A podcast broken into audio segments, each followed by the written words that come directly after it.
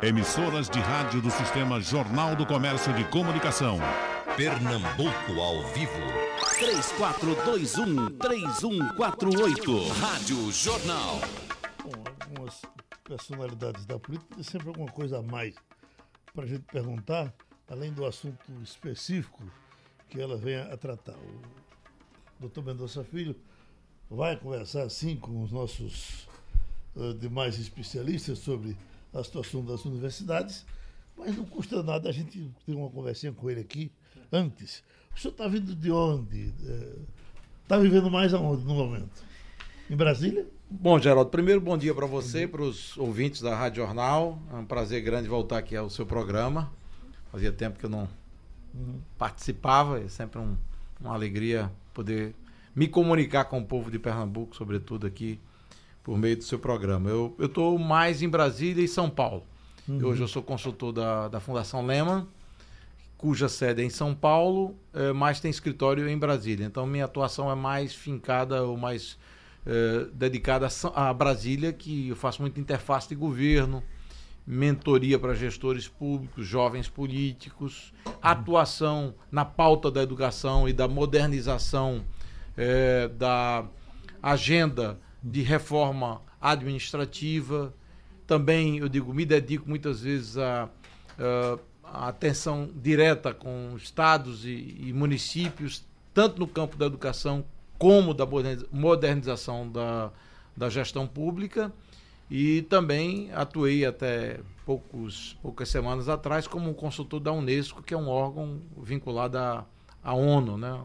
E, e, e, atuei a convite da diretora da Unesco no Brasil. Então, uhum. o meu mundo hoje ele é muito dedicado à educação, a partir da Fundação Lema, Unesco, OEI, Organização dos Estados Ibero-Americanos, e é, cuidando um pouco também da minha vida pessoal, dos meus negócios pessoais. É, o senhor começou a vida com, na, na iniciativa privada, coincidência? Aqui eu sou um menino de menino. 12, 13 anos. Aí, de repente, aparece essa fundação eh, ligada à Ambev, né? uma coisa muito grande.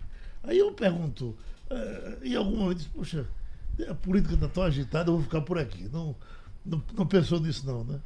Bom, Geraldo, primeiro eu acho que é, para um político como eu, que tem uma trajetória de é, mais de 30 anos de vida, eu comecei muito cedo, né, que eu esteja velho, é, eu comecei com 20 anos de idade como deputado estadual, é, você largar a política ou deixar a política por, por uma circunstância é, eleitoral é, da vontade do povo, e eu respeito sempre a vontade do povo, e ser consultado, é, ser convidado por é, organismos privados e instituições como Unesco, Fundação Lema, para trabalhar, para mim já é um atestado extraordinário, porque se é uma coisa que político tem má fama, é de que é, é, realmente não tem muita apetência por trabalho, muitas vezes é seriedade na aplicação daquilo que deve ser feito. Eu também não generalizo, até porque eu uhum. separo. No mundo da política tem bons e maus, como em toda atividade.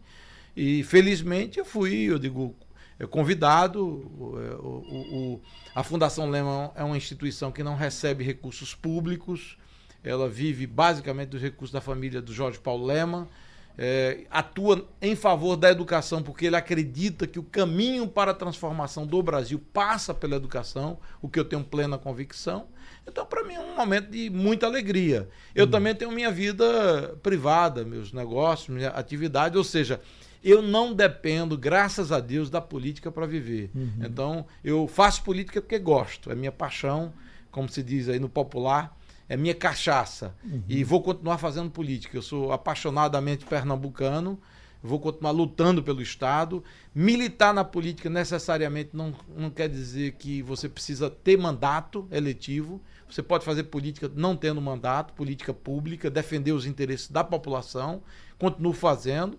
E dessa maneira eu vou esperar a próxima janela de oportunidade para disputar, porque também não me aposentei da política, não. Uhum. Eu estou aí, como diria é, pronto para outras lutas, outras batalhas. O senhor sabe o seguinte: está vindo a eleição para prefeito e 100% das pessoas que me perguntam quais serão os candidatos a prefeito do Recife, eu digo que o senhor é um deles. e o senhor nunca me disse isso. Uhum. Eu é que estou dizendo. Estou dizendo certo? Bom, Geraldo, eu não vou dizer que você está mentindo, não, porque eu, eu até agradeço essa, essa sua palavra, não deixa de ser um reconhecimento. Eu, eu tive no Recife é, uma votação que foi a maior votação para senador, eu fui o senador mais votado, que para mim é uma coisa é, que me deixa muito feliz. É, apesar da derrota, eu perdi a eleição de senador por pouco mais de 1,5% é, é, dos votos pernambucanos, tive 1 milhão e 300 mil votos no estado como um todo. No Recife eu fui o primeiro lugar, Jarbas foi o segundo, Humberto o terceiro. É, e acho que política também. Eu, eu sou daqueles políticos seguinte, eu não, eu, não, eu não busco caminho fácil. Tem político o seguinte, que ele faz a melhor aliança para é, conveniência de se manter no poder ou no mandato. Eu não faço caminho fácil, eu faço, é, eu faço política buscando os caminhos das minhas convicções, do meu coração, da minha alma, aquilo que eu acredito. Porque é, política é feito amor, não dá para você fazer é, faz de conta. Você tem que ter, eu digo, você tem que ter alma, convicção, certeza de que aquilo é o melhor para servir. E dessa maneira, é, eu, é, meu nome tem sido cogitado e, colocado como uma opção, como uma alternativa no Recife. Eu vou deixar o barco correr. Continuo circulando pelo estado, visitando as minhas bases no interior, no Agreste principalmente, e aqui no Recife circulo pela cidade, faço questão de viver o Recife muito intensamente e no momento certo as forças de oposição devem se reunir e decidir de que maneira vai participar do processo eleitoral. Tem outros nomes fortes, qualificados, como de Daniel Coelho, de Silvio Costa Filho, o de André Ferreiro, de Priscila Krause. O meu nome é um nome. Agora, se é uma coisa que eu aprendi também na vida, é não fugir da luta. Eu não, eu posso me envergar, mas não me quebro. Então a gente tem que ter resiliência e capacidade de também atuar na política, mesmo quando as condições são mais adversas. Eu creio que o Recife vive um ciclo político, é importante se dizer, de 20 anos de poder do PT e do PSB. O último prefeito do Recife que não foi filiado ao PT, ao PSB, foi Roberto Magalhães, que terminou o mandato em 2000, quando João Paulo se elegeu. De lá para cá, só teve prefeito do PT e do PSB. A pergunta que se faz é o seguinte: o Recifense está satisfeito com o que aí está? Eu acho que as gestões estão muito aquém daquilo que o Recifense merece na educação, na saúde, na infraestrutura, na atração e geração de empregos. Recife é uma cidade hoje, Geraldo, uma coisa que me assusta muito, anti-empreendedora. Quando eu digo anti-empreendedora, ela, ela combate quem produz, quem gera empregos. Então, se você quiser gerar emprego, hoje no Recife, você é penalizado. Se você transformar a sua casa numa fábrica de bolo, você vai dobrar seu IPTU. Ou seja, gerar emprego hoje no Recife é uma, uma palavra feia, porque o socialismo que domina a cidade, ele domina na lógica de que tem que tirar mais imposto, cobrar mais do cidadão que trabalha, que produz e, consequentemente, é uma lógica que, que não me, vamos seduz. Pelo contrário, me gera ainda mais vontade de confrontar essa turma que está no poder e que só tem projeto de poder. O PSB só tem projeto de poder. O senhor ser candidato a prefeito, o senhor teria que ser com aquele mesmo grupo da, da outra eleição ou não? O senhor se desvincula e pode partir em, em faixa própria? Não, eu já fiz, eu já adotei caminhos assim eh, de, de, de, decisão muito pessoal. Né? Na eleição de 2012, por exemplo, foi uma coisa meio a decisão do fígado, como chama no popular. 2008 também foi uma decisão muito corajosa, sozinho. Eu tive quase 25% dos votos no Recife, com menos de pouco mais de três minutos de televisão. Foi um, uma eleição para mim que me tocou muito de novo eu bati na trave, essa trave tem me perseguido, porque eu, por muito pouco eu não fui para o segundo turno naquela eleição de 2008.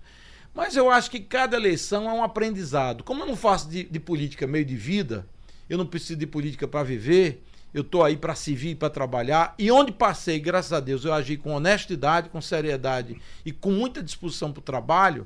Haja visto, inclusive, o meu papel como ministro da Educação, que daqui a pouco a gente vai debater. Muita gente desacreditava de mim como ministro da Educação. Vai ser um fracasso, não dura 30 dias, 60 dias vai cair. E, modéstia à parte, eu deixei um legado extraordinário no Brasil e em Pernambuco com coisas marcantes. Então, o que me dá sede para luta e para disputa política é que eu, eu sei do meu talento. Eu sou uma pessoa tolerante, respeitosa, mas ao mesmo tempo afirmativa. E acho que o Recife não pode ser capitania hereditária, não pode ser um local onde uma cúpula fechada em quatro paredes decide o destino de uma das cidades mais relevantes da política é, brasileira. Eu acho que Recife tem que voltar a ter essa força, esse vigor. O povo tem que ser ouvido e não uma decisão de bastidor para decidir quem é o candidato.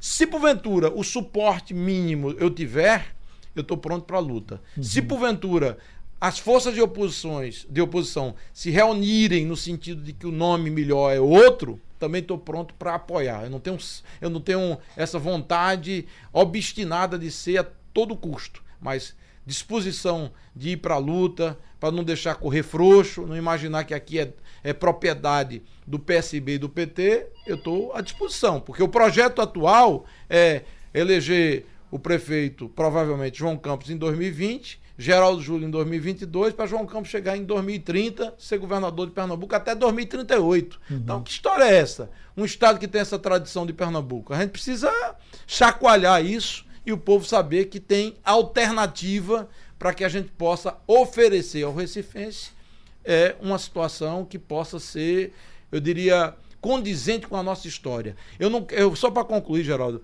faça uma comparação que é Salvador hoje e Recife. O que é Fortaleza hoje e Recife. Salvador é uma cidade complicadíssima para se gerir e de administrar.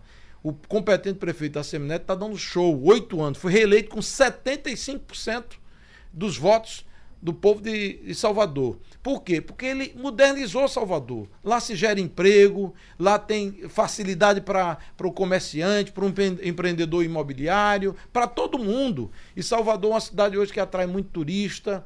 O turista que outro dia, dia fui até contestado, ele vem de passagem, ele vai para Porto de Galinha, vai para Fernando Noronha. Tem pouca atratividade no Recife. Uhum. E a gente pode dinamizar uma cidade que tem é, praticamente quatro vezes menos território do que Recife, metade da, do que Salvador e metade do que a população da população de Salvador.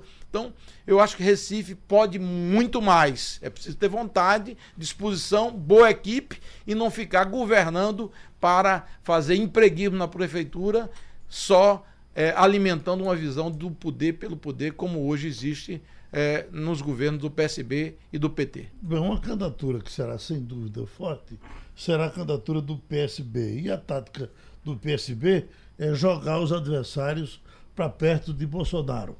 Certamente vai fazer assim com o senhor. E eu lhe pergunto: o senhor tem medo que Bolsonaro lhe contamine negativamente? Geraldo, primeiro o seguinte, essa tática ela está ficando uma, uma, tática, eu digo assim, até já manjada, como diz no popular. Por quê? Quando Lula era o todo-poderoso do Brasil e o homem mais popular, que tinha uma popularidade, eu digo, estratosférica, o PSB estava junto dele. O PSB não gosta que eu diga, mas Paulo Câmara, Geraldo Júlio, todos trabalharam pelo impeachment da Dilma. Então, quando eles acusam os outros de, de, de, de golpista, eles foram protagonistas desse processo de afastamento de Dilma. Então, eles romperam com Dilma, votaram em Aécio do PS, PSDB na eleição de 2014, é bom lembrar isso. E quando a coisa ficou mais difícil, aí eles voltaram para o ninho do PT, porque foi conveniente para eles na eleição de 2018 o apoio do PT para segurar é, o poder aqui em Pernambuco.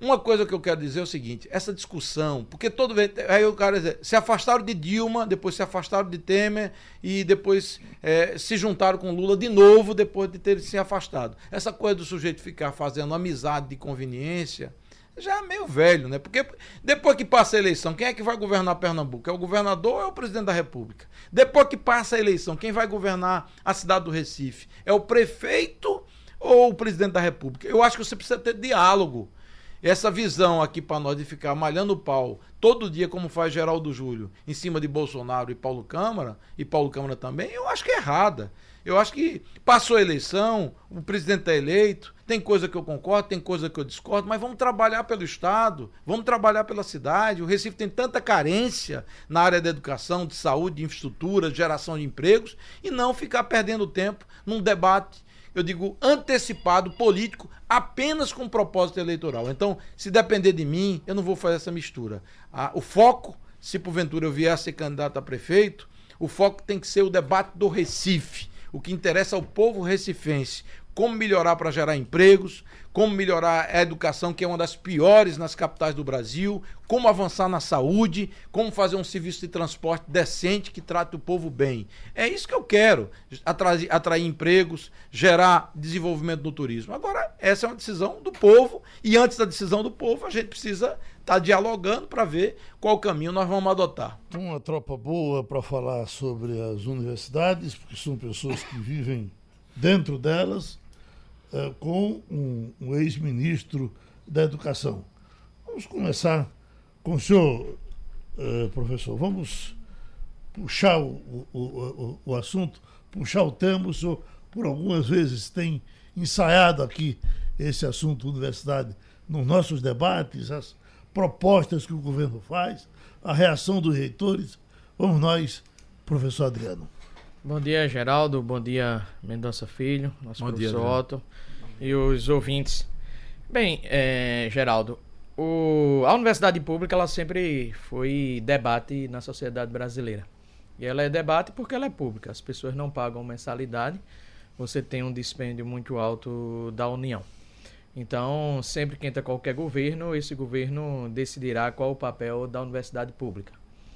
Eu vejo que a universidade pública é um instrumento de inclusão social, mas isso não significa que, de modo algum, eu desprezo o papel das universidades particulares. Vejo que as universidades particulares ela têm um forte papel também de inclusão social, por isso que eu sou uma pessoa defensora arduamente de programas como o FIES e o ProUni, porque são programas que permitem, fazem com que aquele indivíduo que não teve uma boa educação no ensino básico e também no ensino médio possa conquistar seu diploma de ensino superior através de uma instituição particular de ensino.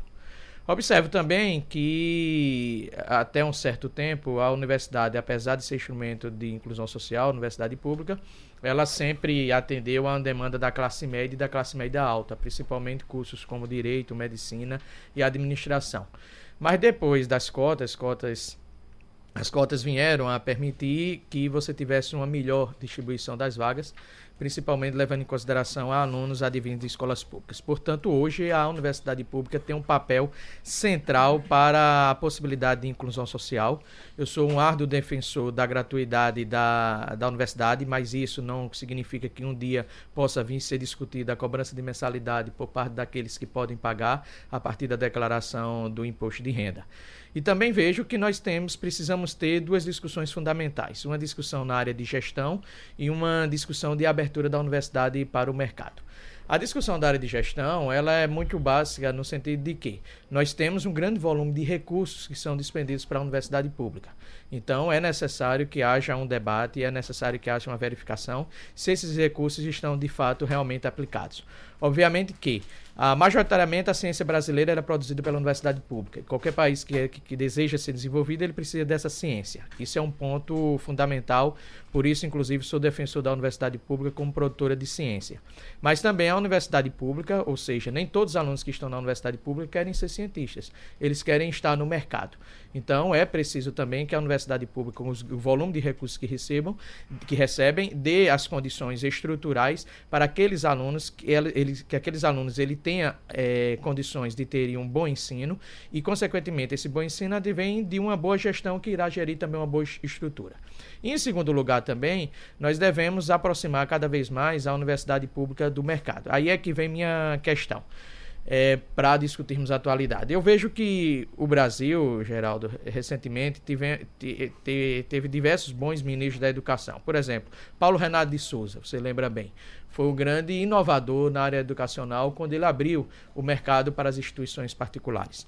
Nós tivemos o Fernando Haddad, o Cristóvão Buarque, o Tasso Gênero e recentemente um grande ministro, Mendonça Filho. Foi um ministro que inclusive eu defendi por várias vezes, tive a oportunidade de dar duas entrevistas, que continuasse como ministro da Educação pelo excelente trabalho que ele tinha desenvolvendo. Eu falei recentemente para você que não considero o futuro se um programa ruim. Eu vejo que o futuro isso é um programa do governo Bolsonaro que ele tem como objetivo gerar uma discussão na área da gestão, na área da inovação e na área do mercado em relação às universidades públicas. Entretanto, o atual ministro da Educação, com todo o respeito que nós devemos lidar com ele, ele tem um discurso de confronto para com as universidades públicas, assim como o presidente Bolsonaro. E eu não vejo adequado quando você sabe que as universidades, como eu frisei, elas são instrumentos de inclusão social, as universidades atendem a classe média, as universidades permitem que pessoas das classes C e D possam ter mobilidade social, que esse confronto venha a existir. Até porque são as universidades as produtoras de ciência e são as universidades que permitem que milhões de alunos consigam consiga o seu diploma superior. No momento que o ministro da Educação traz a agenda ideológica para dentro da universidade, no momento que o ministro da Educação reclama dos salários de professores, como fez recentemente, declarando que tem professores que ganham 15, 20 mil reais e não fazem nada. Isso não é verdade. Basta ele olhar os indicadores científicos da produção de professores de várias áreas, principalmente da área de medicina e da área de tecnologia. Quando o ministro da Educação traz o projeto Futuros, mas não discute fortemente com os reitores para procurar saber quais são as reais necessidades por região. Por que por região? Porque as, necessidades de uma universidade pública do Norte e do Nordeste são diferentes das necessidades de uma universidade pública na região Sul e Sudeste do país, pela própria estrutura social eh, da sociedade brasileira. Então, quando ele confronta a universidade pública, Geraldo, ele está cometendo erro e o pior, esconde as mazelas da universidade pública, como qualquer instituição tem suas mazelas, né? Porque eu sou professor da universidade pública, que nós não devemos apontar suas mazelas. Ela tem mazelas. E essas mazelas, ao meu ver, estão no âmbito da gestão. Mas no momento que ele não quer discutir, ele faz com que a parte da gestão da universidade ela venha deixar de ser discutida. Então, o que eu vejo é de que, ministro, como eu citei, particularmente Mendonça Filho, Mendonça teve um papel importantíssimo, ou seja, a conclusão de várias obras que não estavam sendo concluídas. O ministro da Educação à época, Mendonça Filho, concluiu, inclusive aquela da, da Universidade Rural do Cabo. Outros ministros, como Fernando Haddad, o próprio Tasso Genro, criaram o FIES e o ProUni e ampliaram, contribuindo para o desenvolvimento da universidade particular.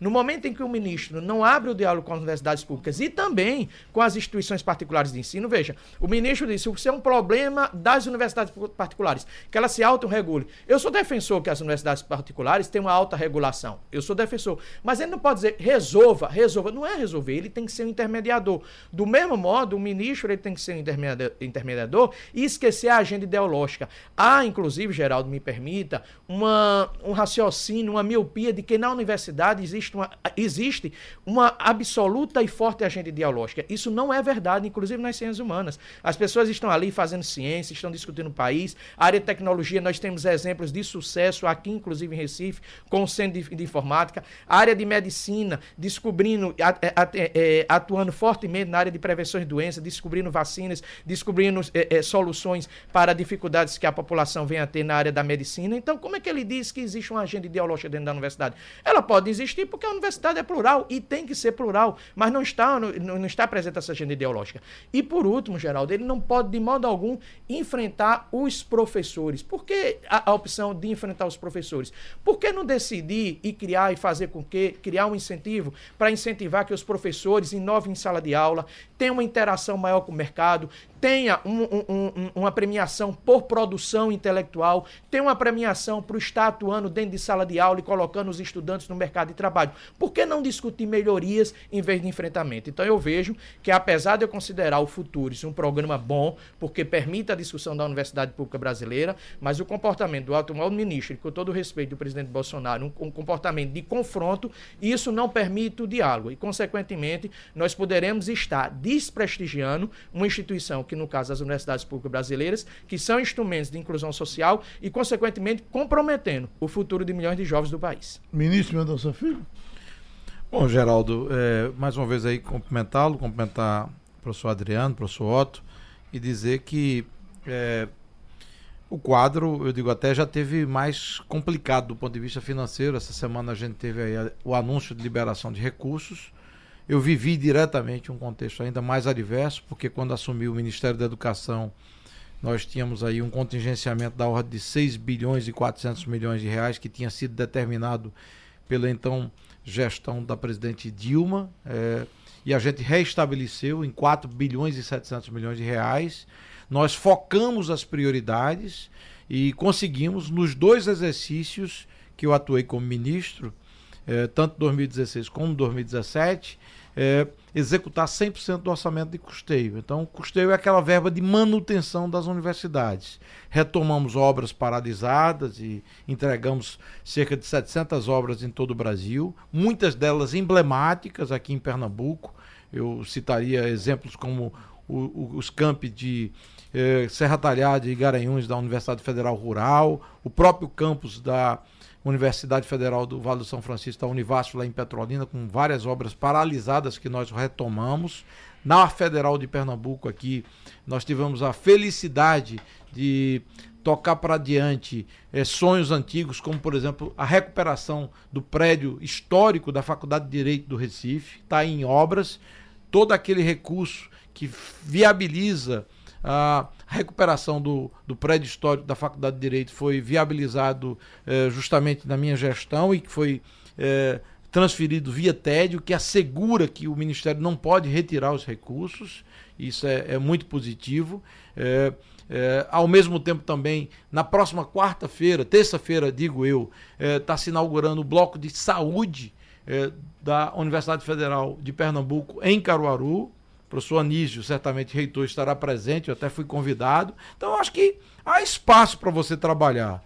É, eu não vou entrar aqui numa avaliação crítica, porque muitas vezes, quando você está na situação de ex-ministro, é, se porventura você adota uma posição crítica, é porque você já foi ministro e está criticando porque quer voltar, e não é o caso. Eu, eu apenas acho que o caminho sempre melhor é o caminho do convencimento, do diálogo. Enfrentamento, eu, eu eu tive que é, fazer dentro do próprio Ministério da Educação, porque várias, vários episódios já fui cercado dentro da universidade. Há muitas vezes intolerância dentro da universidade, há muitas vezes manipulação de segmentos mais à esquerda, mas na média, os professores são sensatos, pessoas são bem intencionadas. E o que você tem que fazer é uma agenda proativa que melhore a oferta de educação superior no Brasil. Vale destacar de que é, o que 8 é, milhões e 200 mil alunos matriculados no ensino superior, apenas 1 milhão e 300 mil são alunos matriculados em universidades federais, ou seja, a maior parte dos jovens brasileiros estudam em instituições que não são universidades federais. Então, mesmo nas universidades estaduais e municipais, elas compõem mais 600 e poucos mil alunos. Então, a grande maioria da oferta de vagas no Brasil, cerca de 75% eh, das vagas, eh, advém de oferta privada. E para isso você precisa de ProUni, você precisa de FIES, que nós eh, consertamos o FIES, que estava quebrado com 34 bilhões de reais de, de passivo acumulado e potencial, e ao mesmo tempo fortalecer, melhorar a gestão das universidades federais. Há muita, eu diria, assimetria, ou seja, há muita é, distância entre algum tipo de gestão de uma universidade e outra. Nem todas elas são geridas da mesma forma, de, da, da mesma qualidade de gestão. E é lógico que, se tratando de dinheiro público, em se tratando de dinheiro público, a gente precisa ter qualidade, retorno para a sociedade.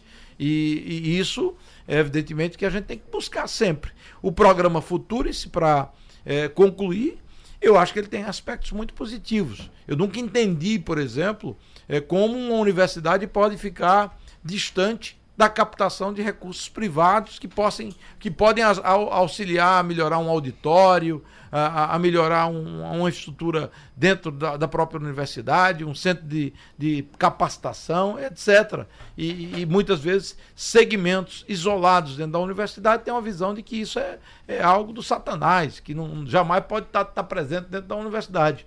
O, o professor Otto, que está aqui ao meu lado, professor da é, Faculdade de Administração da UPE, sabe que, eu digo, há 20, 30 anos atrás, você trazer uma empresa para dentro da, da faculdade de administração que cuida de administração de empresa era uma coisa quase um sacrilégio.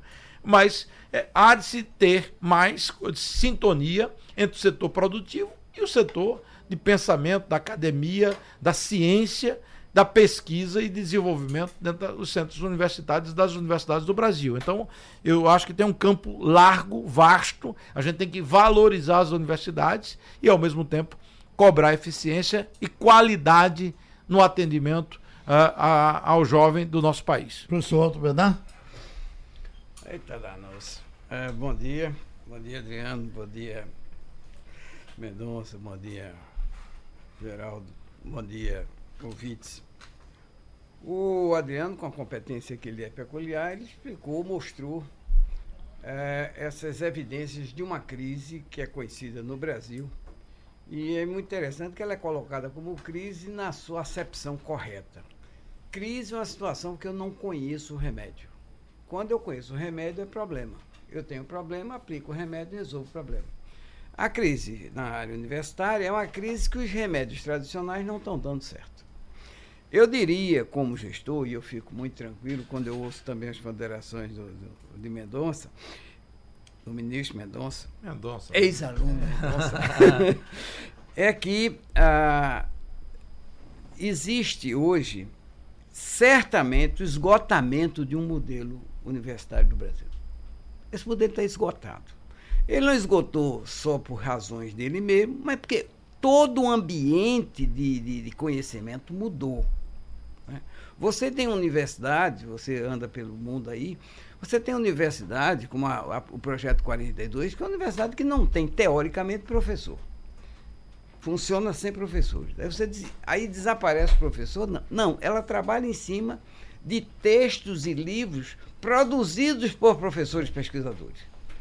Então, a função do pesquisador e do professor nunca será suprimida. Mas as coisas mudam. Né? Então, esse modelo ele aparece para a sociedade pela crise financeira, que é constante em todos os governos. Todos os governos passaram por momentos de aperto na administração das, das universidades públicas. Essa crise financeira vem de um modelo de desequilíbrio econômico que se dá por duas coisas. O, o, o Mendonça sabe muito bem, pela experiência, eu acho que ele entendeu muito bem a gestão do MEC, pela experiência como gestor público. Você tem uma missão e tem recursos para realizar essa missão. Essa missão é definida quando se cria a universidade. Só que a universidade é dada a ela autonomia. Então ela cria outras missões sem perguntar ao governo aqui, vai ter dinheiro para bancar essas outras missões? Então ele aumenta o número de vagas, faz isso, faz aquilo, porque ela, a universidade tem autonomia para isso. Então ela começa a aumentar o custo dela aqui, sem combinar com o cara que dá o dinheiro. E não adianta combinar muito não, porque ele vai dizer que não tem. Né? A área financeira, orçamento, a gente aprende, vive sempre em situação crítica. Então, essa, esse desequilíbrio levou, no meu entendimento, o governo a propor o Futurice. Eu tenho que reconhecer que Duda Mendonça é um especialista em botar nome, né? Minha casa, minha vida. Você tira a necessidade e joga por sonho e desejo. Você faz o PAC, esse A no meio, ninguém escreve programa de aceleramento, do, né? de aceleração do conhecimento. Essa aceleração ninguém usa. Mas tinha que ter um A no meio para o som sair PAC. Ficou bonito. Muito bem. Futurice. Tem duas coisas muito ruins. Primeiro, futuro. Desculpe a sinceridade. O brasileiro dificilmente pensa no futuro. O brasileiro é que, que faz menos poupança para o futuro, quem programa a sua vida para o futuro, menos de todos que eu conheço. E o se é você faça o seu futuro. Ou seja, a universidade faça o seu futuro. Eu desconheço o termo que a gente usa, cientificamente eu desconheço, qualquer estudo de qualquer universidade brasileira para o ano 2040. Tem? Não. A universidade ela, pela sua complexidade, ela se sente satisfeita quando ela consegue viver o presente. Mas ela não pensa no futuro. Não é dela pensar o futuro. Então você está dizendo para a universidade: future, pense no futuro, se monte para o futuro e você é que vai ter que fazer. E aí Mendonça falou uma coisa muito certa. Nós temos um conflito interessante, porque a universidade adora dizer que é autônoma que ela tem autonomia. E tem autonomia realmente né, da, do artigo 207, da autonomia de idade financeira, administrativa e de gestão financeira e patrimonial. eu sou da universidade, eu espero que a minha, minha universidade me compreenda. Mas eu vejo a proposta da universidade como de um adolescente. Ela quer ter autonomia e ela não quer se comprometer com a manutenção dela mesma. Com o resultado. Com o resultado dela. Mas eu preciso de tanto. Eu vi recentemente de um dirigente dizer assim: a solução para resolver essa crise, primeiro, a, a, a, aprovar nosso orçamento, que ela fez, que a universidade fez. Não faltar dinheiro para esse orçamento e respeitar a nossa autonomia. É o adolescente que diz: Eu quero ter um carro, quero isso, quero aquilo, e o dinheiro para fazer isso. Não, papai, você me dê. Né? Eu vou tocar aqui no Futurice, porque as três linhas dele, gestão, governança, empreendedorismo, pesquisa, internacionalização, ninguém que trabalha na área de, de educação pode negar essas três linhas. Só que essas três linhas vão de contra, não é de encontro, é contra toda uma lógica cultural da universidade. A Universidade do Brasil, no Brasil, que chegou tardia, né? ela é ela tem a lógica do serviço público. Ela pensa como servidor público. E o Futuris, como você diz, sem diálogo, enfia uma proposta de cultura empresarial. Bom, é só algumas considerações sobre as observações do competente professor Otto. É, o Futuris, ele tem, eu digo, a estrutura, o conceito, é, absolutamente, eu diria, é, na direção correta. Agora, muitas vezes ele é vendido como algo que pode se, se alcançar no curto prazo. Eu acho que há um, um erro aí do, do ponto de vista da, da, da gestão quando imagina que o resultado da atração e das parcerias ocorre, ocorre ou pode ocorrer num curto espaço de tempo. As universidades estrangeiras, Harvard, Stanford, boa parte delas, a, a receita delas advém também do setor imobiliário. E, e, e, muitas delas, até maior parte do orçamento vem do setor imobiliário.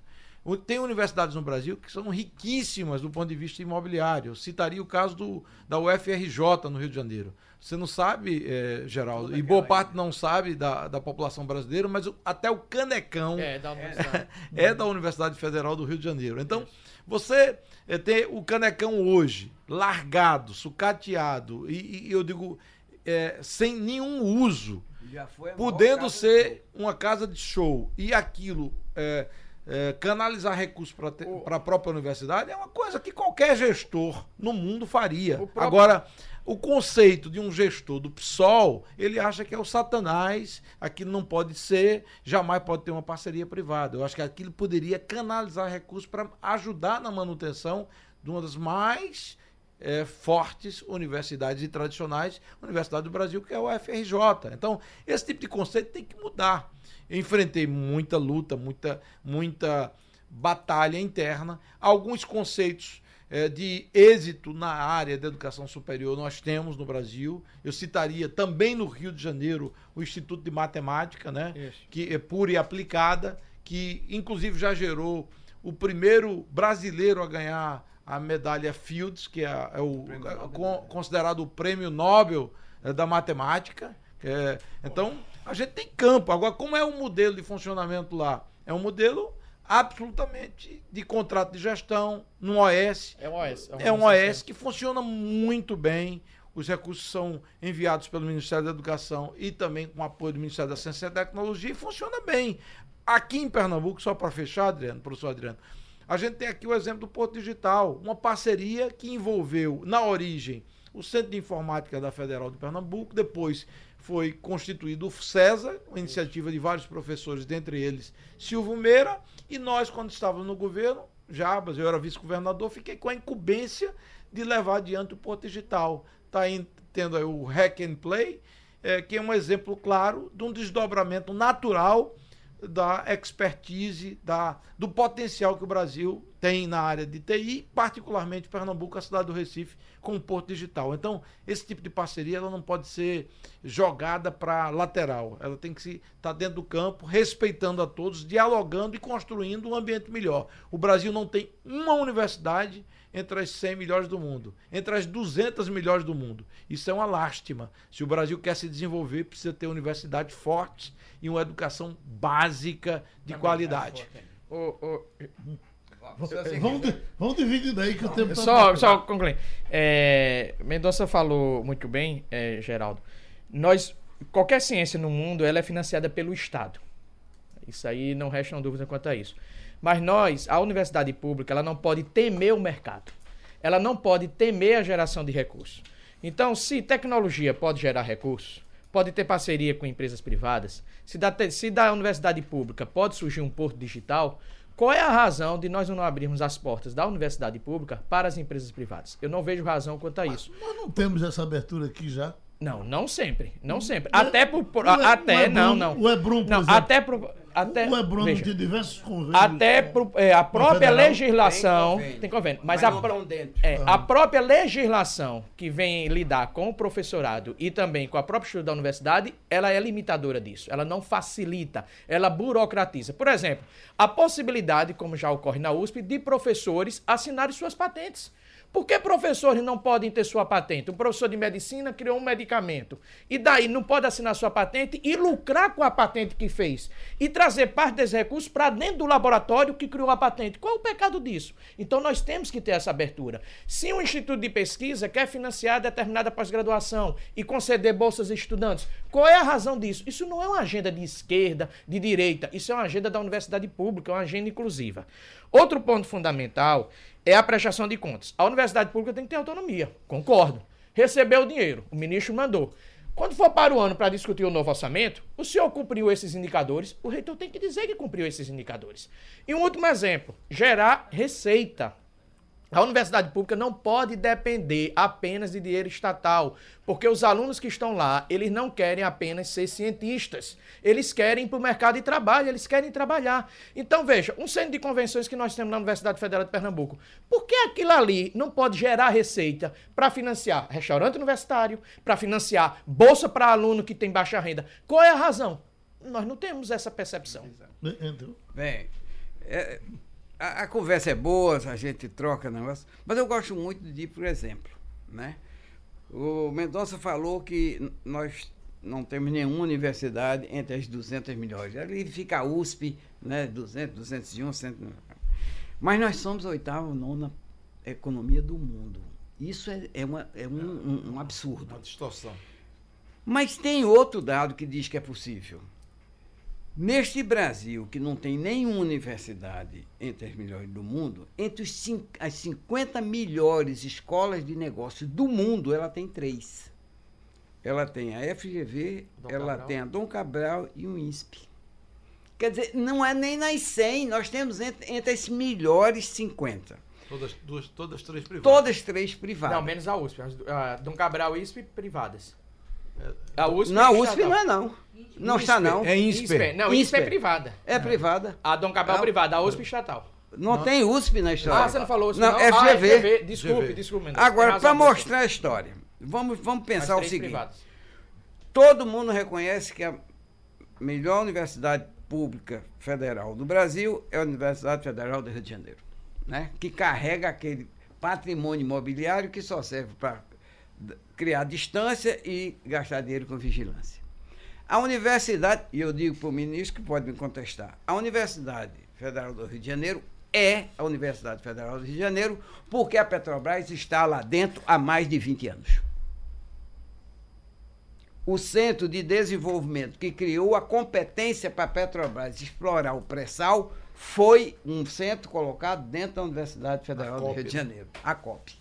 Né? Aí eu pergunto o seguinte: esse dinheiro, essa, esse conhecimento, é o que viabiliza hoje a Petrobras. O valor da Petrobras hoje não é o litro de, de, de, de, de petróleo que ela, que ela refina ou que ela produz. É a sua competência em explorar o pré-sal. Quem é que passou essa competência para a Petrobras?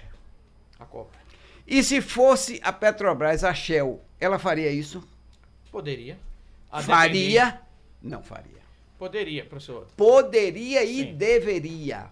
Mas não faria porque seriam acusados de estar trabalhando para o mercado. Quem não aceitaria ah, era a universidade. Bem, nesse aspecto, sim. Tá Quem não aceitaria essa universidade. Okay. Mas nós, a Petrobras vive num mundo privado.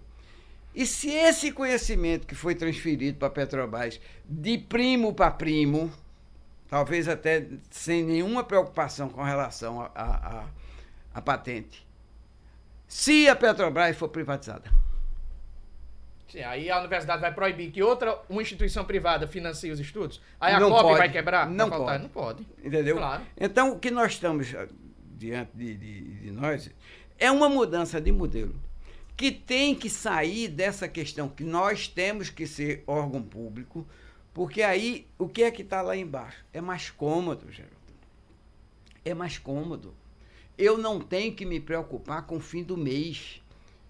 Você vê que toda essa confusão que está tendo aí do contingenciamento, não contingenciamento, os salários dos professores e dos funcionários estão tudo garantido.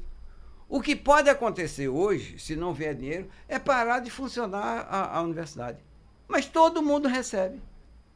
Então, o que dá sustentação a essa dinâmica da área privada é que eu sei que eu preciso me mover todos os dias para no fim do mês eu ter o meu dinheiro. Isso tanto para a pessoa quanto para a pessoa jurídica. Nenhum dono de empresa diz: não, essa semana eu vou tirar de férias, eu vou para a praia. Ele pode, mas não deve. Porque se ele fizer isso, ele não fecha. Me quebra. E ver outra coisa interessante. Em junho, eu vi dirigentes de, de, de universidade reclamando: eu só tenho dinheiro até setembro. O dono da empresa só tem, se tiver, dinheiro até o fim do mês ele ganha todo mês o seu dinheiro. O, o... Não é? Então, setembro, havia a expectativa. Mas no fundo, no fundo, eu acho que é o que você diz. O que, Precisamos discutir o que fica, O que fica é o seguinte: é, a crise existe, há dificuldades, mas ao, mesmo tempo, mas ao mesmo tempo a gente tem que refletir sobre um, sobre um cenário em transformação não é aceitável que uma economia do tamanho da do Brasil, que você falou há pouco, oitava, nona economia do mundo, não tenha, não tenha instituições de padrão internacional e de conceito entre as 50 melhores do mundo. A como, China já tem. Como tem, né? Como a Índia tem. Singapura, que é um paísinho pequeno, tamanho de Pernambuco e menor até do ponto de vista territorial, é, tem. Por que, é que o Brasil não tem? A gente precisa focar. E, ao mesmo tempo, melhorar a educação básica, porque também não é adianta só. Esse é um ponto fundamental. É fundamental. Se você não tiver educação básica, crianças bem alfabetizadas, bom desempenho no fundamental, no ensino médio, quem é que vai chegar na universidade? Só vai ser o, o filho da classe média e alguns poucos que conseguem aí é, um, um, horizonte para chegar lá. Aquele que está sacrificado com fiéis, pagando a faculdade com muito sacrifício, trabalhando de manhã e de tarde e estudando à noite. Então, essa é a realidade. A gente tem que pensar nas pessoas. As pessoas que sonham em ter um curso universitário precisam ter, naturalmente, novas perspectivas com relação a esse modelo que precisa mudar e se transformar. Inclusive, Geraldo, quando o Mendonça colocou, eu me lembrei, professor Talvez, você foi ministro, Mendonça, você pode até esclarecer isso. Quando o presidente Bolsonaro anunciou inicialmente, informalmente, que poderia ser criado o Ministério do Ensino Superior e o Ministério da Educação ficar só com o ensino básico e ensino médio, eu verifiquei ali uma grande oportunidade para você discutir o ensino superior, um o modelo outro. de educação pública superior no, no século XXI e tratar do básico, do básico e fortemente necessário, que é o ensino básico e o ensino médio no âmbito do Ministério da Educação. Obrigado, Geraldo. A oportunidade sempre é boa de debater, principalmente a educação, que é o caminho da transformação social para qualquer povo. E o Brasil, para ser diferente e melhor, precisa investir em educação com qualidade. E hoje um bodezinho. Pra... Um bodezinho, uma cervejinha e uma Obrigado. Sugestão ou comentário sobre o programa que você acaba de ouvir, envie para o e-mail ouvinte@radiojornal.com.br ou para o endereço Rua do Lima 250, Santo Amaro, Recife, Pernambuco.